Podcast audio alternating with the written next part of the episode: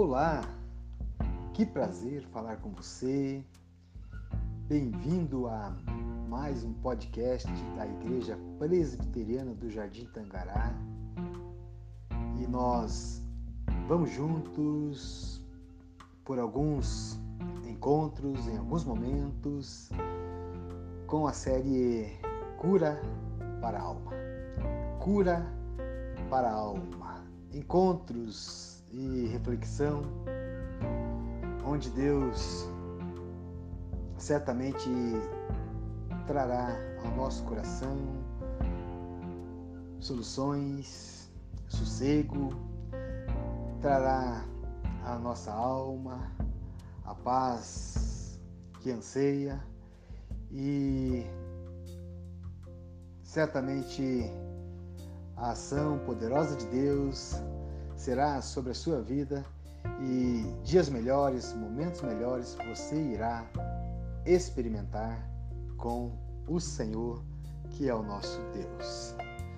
Olha só, eu quero repartir com você aqui neste tempo algo sobre a solidão. Porque é um tempo onde nós vivemos a realidade da, do virtual, não é? A realidade do virtual.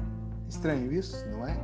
Mas olha só, a solidão é um sentimento que tortura milhões de pessoas.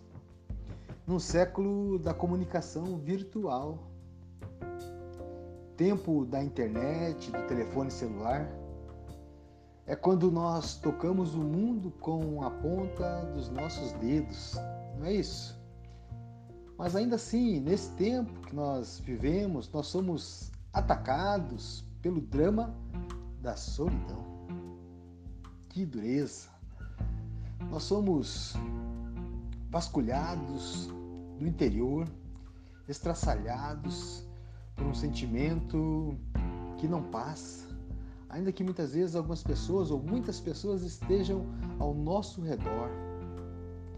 Nós vamos tendo e experimentando animadas conversas virtuais, ora no Messenger, outras horas pelo WhatsApp, enfim, momentos de conversas, de longas conversas mas não conseguimos mais assentar-nos ao redor de uma mesa para um bate-papo, de cinco minutos que seja. Concorda comigo sobre isso? Nós enfrentamos ruas muitas vezes congestionadas e nós somos aqueles que acabam ficando marcados, marcados de cotoveladas, não é? Somos acotovelados por uma multidão na rua. Ônibus muitas vezes lotados, dependendo de onde nós estamos em alguns casos, metrôs, mas nós caminhamos entre essa multidão pela estrada da solidão. Pior do que não saber conviver com o outro é não saber lidar consigo mesmo. Isso se constitui grande e grave sofrimento, não é? Não saber lidar consigo mesmo Pior do que não abraçar o outro é não se sentir confortável na presença daquele que vemos no espelho, diante de nós mesmos. O vazio da alma só pode ser preenchido por Deus. E mesmo as pessoas podem tapar essa brecha. E olha só, lembre o apóstolo Paulo. O apóstolo Paulo ele estava numa masmorra romana no corredor da morte, mas mesmo curtindo a dor da solidão e sofrendo o desamparo dos homens, ele tinha paz na alma, por causa da assistência de Deus. Paz na alma por conta da assistência de Deus. Se você observar 2 Timóteo 4, Paulo ele vai dizer que escrever que ele foi abandonado pelos homens, mas nunca e não por Deus. 2 Timóteo 2, 9, ele diz assim que todos da Ásia me abandonaram. Ele está experimentando solidão, é algo que o consome. É um tempo turbulento no ministério de Paulo. É o maior líder do cristianismo, está preso, lançado numa masmorra imunda, e dali os prisioneiros saíam leprosos ou para o martírio, quero dizer, para a morte. Mas ainda assim, Paulo experimentava paz na alma por causa da assistência de Deus.